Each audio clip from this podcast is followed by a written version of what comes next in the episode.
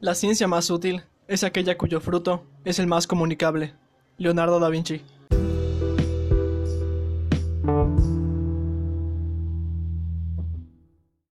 Las palabras que usamos pueden tener un impacto significativo en los resultados clínicos, curan o hacen daño.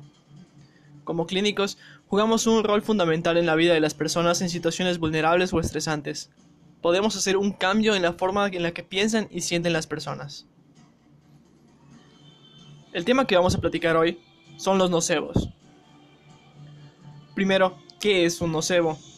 El nocebo se define como un efecto negativo de un tratamiento médico farmacológico o no farmacológico, inducido por las expectativas del paciente, y no está relacionado con la acción fisiológica del tratamiento.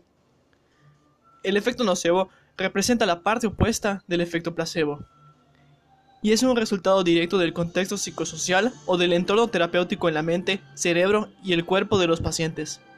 El efecto nocebo reduce la calidad de vida de los pacientes y afecta negativamente las tasas de adherencia al tratamiento. Los efectos nocebos son lo suficientemente fuertes como para disminuir la eficacia de un opioide de acción corta y potente. Por lo tanto, hay que prevenir estas interacciones que son indiferentes, críticas e insensibles, que pueden enviar un mensaje de invalidación o falta de calidez. Mientras que al mismo tiempo, si creamos un ambiente seguro y positivo para que el paciente comience a interanalizar su propio proceso de curación, pueden prevenir el efecto nocebo y al mismo tiempo promover la acción de los mecanismos placebo. ¿Qué factores contribuyen a su efecto? En general, los predictores más fuertes fueron los siguientes. El aprendizaje mediante observaciones sociales. La dosis percibida, sugerencias verbales de excitación y síntomas, tipos de condición clínica y por último, expectativas de los síntomas iniciales. Seguido de estos predictores fuertes, siguieron los que no eran tan fuertes por sí mismos, que fueron los aprendizajes de condicionamiento clásico, la sugerencia de probabilidad, la autoconciencia y el, el afecto negativo. Interactúan consistentemente con otros factores de riesgo, un término como, por ejemplo, discos degenerativos puede parecer leve y sencillo para un médico, pero catastrófico para un paciente. En ese sentido, las palabras son como una pasta de dientes. Una vez fuera del tubo, es imposible volver a ponerlos ahí. Esto se complica por el hecho de que diferentes pacientes tendrán diferentes niveles de comprensión e interpretarán lo que decimos de diferentes maneras. No todo el lenguaje medicalizado es perjudicial para todas las personas. ¿Cómo podemos manejar este efecto nocebo? Primero, es necesario reconocer y comprender los factores psicológicos, utilizarlos deliberadamente como parte del tratamiento. Ignorar los factores psicológicos conlleva el riesgo de que pueden tener un efecto negativo en la terapia. Un problema importante es que nuestra terapia y educación profesional todavía enfatiza los aspectos biomédicos con un enfoque en el lenguaje anatomopatológico y es probable que muchos profesionales de la salud no sean conscientes del daño potencial que pueden causar las palabras. Las expectativas y las reacciones de los pacientes a un tratamiento médico están influenciados por múltiples factores. El cuestionario de percepción de la enfermedad, IPQ, investiga las ideas de los pacientes sobre su enfermedad en cinco dominios, que comprenden las percepciones sobre la forma en que la enfermedad se puede curar o controlar.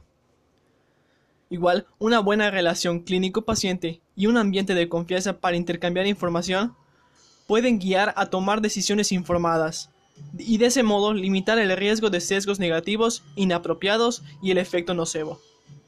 También, cambios hacia el establecimiento de la modificación de mentalidades positivas han mostrado cambios psicológicos en la inmunidad.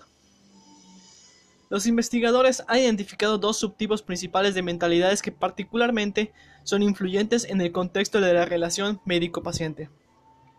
La mentalidad con respecto a la eficacia del tratamiento y la capacidad para y la capacidad individual para cambiar. La identificación de la mentalidad del paciente puede servir como una forma eficaz de evaluar la postura de un paciente, un paciente perdón, sobre, diferentes sobre los diferentes aspectos de la interacción clínica y el entorno incluidas las experiencias, expectativas previas con respecto a los planes de tratamiento y otros resultados. Hay que evitar enfatizar demasiado en la información negativa sobre un tratamiento, equilibrándola con información sobre los efectos positivos de una manera veraz y ética, que preserve la autonomía del paciente. investigaciones han sugerido proporcionar a los pacientes una justificación detrás de una interacción honesta y positiva, y explicar los mecanismos de acción de la terapia, potenciar los efectos placebos y prevenir la formación del efecto nocebo. Y después de todo esto, ¿qué más? Bueno, las expectativas negativas son impulsores cruciales del efecto nocebo.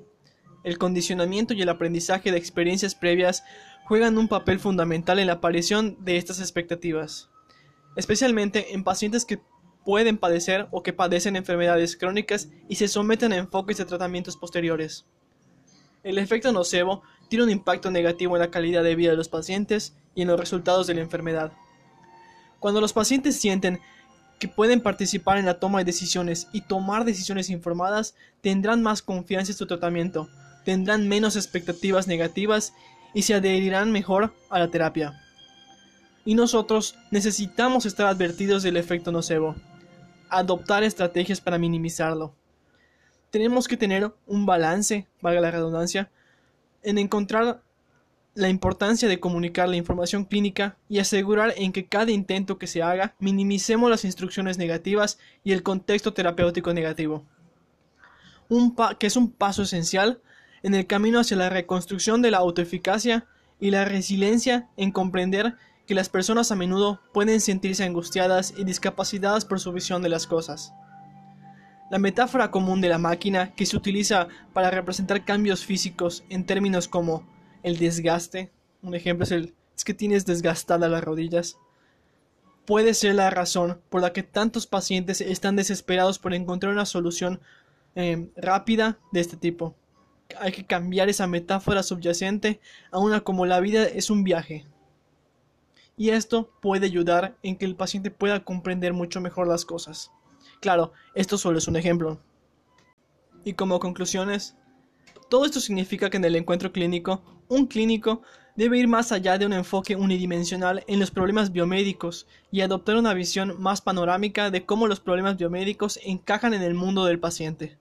La empatía, las relaciones interpersonales positivas, la competencia, la sensibilidad cultural y las interacciones personalizadas de acuerdo con las mentalidades y concepciones significativas identificadas pueden convertirse parte del objetivo terapéutico como formas de mejorar los resultados clínicos.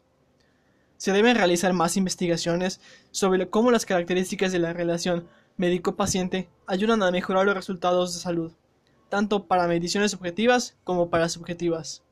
Y el lenguaje utilizado con los pacientes en el diagnóstico y la terapia es tan importante, si no es que más, como los resultados de tales exploraciones. Ya para terminar el episodio, te dejo con una recomendación. No te quedes solo con lo que yo te diga o con lo que algún otro profesional de la salud te diga. Es muy importante que investigues por tu parte, que sigues leyendo y que formes una opinión propia con base en la evidencia científica.